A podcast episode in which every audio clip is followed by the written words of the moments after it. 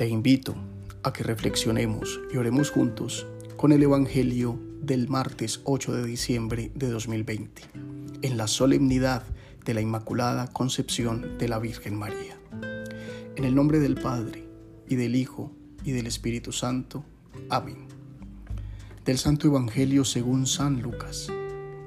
En aquel tiempo, el ángel Gabriel fue enviado por Dios a una ciudad de Galilea llamada Nazaret, a una virgen desposada con un hombre llamado José, de la estirpe de David.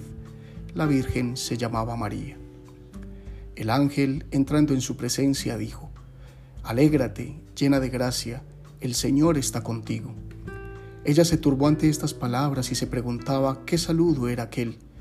El ángel le dijo, No temas, María, porque has encontrado gracia ante Dios. Concebirás en tu vientre y darás a luz un hijo, y le pondrás por nombre Jesús. Será grande, se llamará Hijo del Altísimo. El Señor Dios le dará el trono de David, su padre, reinará sobre la casa de Jacob para siempre, y su reino no tendrá fin. Y María dijo al ángel, ¿Cómo será eso? Pues no conozco a varón. El ángel le contestó, el Espíritu Santo vendrá sobre ti, y la fuerza del Altísimo te cubrirá con su sombra. Por eso el santo que va a nacer se llamará Hijo de Dios.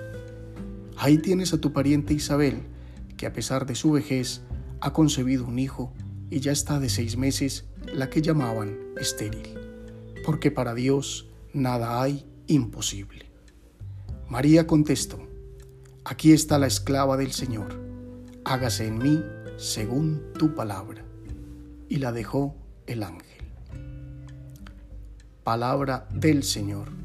Gloria a ti, Señor Jesús. En medio del adviento nos encontramos con una figura fundamental en este tiempo de espera. María, la Madre de Jesús, María, nuestra Madre, bajo esta hermosa advocación de la Inmaculada Concepción nos acercamos a ella para ver a Jesús de cerca. Inmaculada significa pura, sin mancha.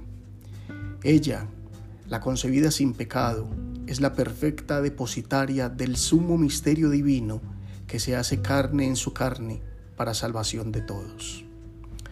Por la encarnación, María se convierte en transparencia de Dios, portadora de la presencia divina, acercándola a todos aquellos que la creían intangible y lejana, a todos los que se creían indignos de Dios. En la Inmaculada se hace presente el Mesías, el enviado de Dios, el prometido de todos los tiempos, para restaurar la dignidad de los hijos del Padre. Por eso la celebramos, por eso la amamos y encendemos velas y faroles que nos recuerdan que así como ella es portadora de la luz de Dios, nosotros hemos de ser también transparentes para revelar al mundo el verbo hecho carne. El Evangelio de Lucas, que acompaña esta solemnidad, nos deja tres actitudes de María que son fundamentales en nuestro camino cristiano. Alegría, confianza y obediencia. Alégrate llena de gracia, le dijo el ángel. Alegrarse, gozarse y recrearse en la compañía de Dios, ayudó a María a llevar en sí misma el misterio divino que la superaba.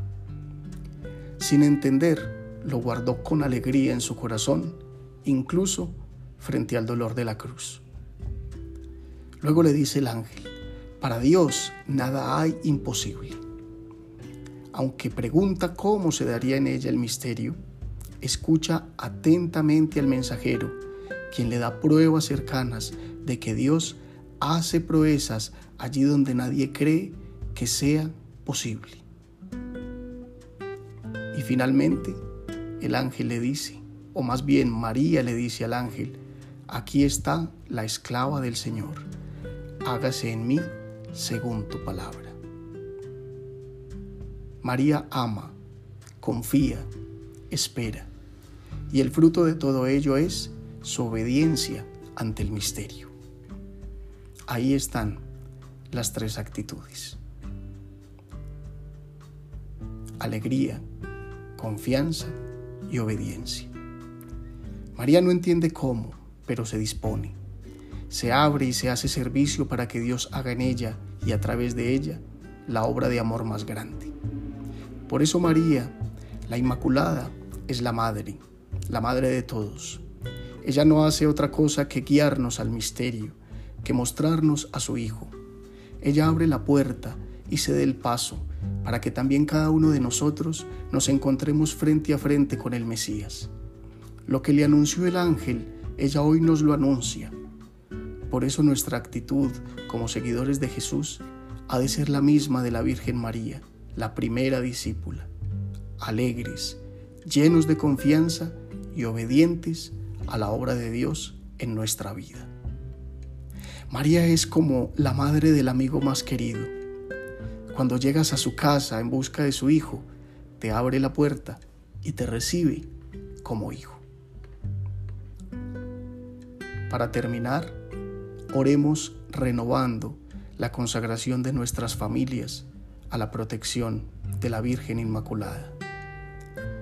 Virgen María, somos familia y queremos consagrar nuestra vida, nuestro trabajo, nuestro estudio y nuestro hogar a tu protección maternal. Te entregamos los sueños y proyectos que juntos estamos construyendo para que se configuren plenamente con el querer de Dios. Queremos vivir ejemplo de la Sagrada Familia de Nazaret, siempre con la mirada puesta en el Señor, abriendo las puertas de nuestro corazón para que su palabra se cumpla en nosotros y vivamos alegres, llenos de confianza y obedientes a la obra del Padre en nuestra vida. Ayúdanos a proteger la presencia de Jesús en nuestra casa, aun en momentos de gran dificultad. Que Él lo sea todo para nosotros, que sea la razón de ser de nuestra familia. Ayúdanos a dar al mundo testimonio de entendimiento y unidad en el amor de Dios, ese mismo amor que nos ha permitido estar juntos. Amén. Feliz fiesta de la Inmaculada.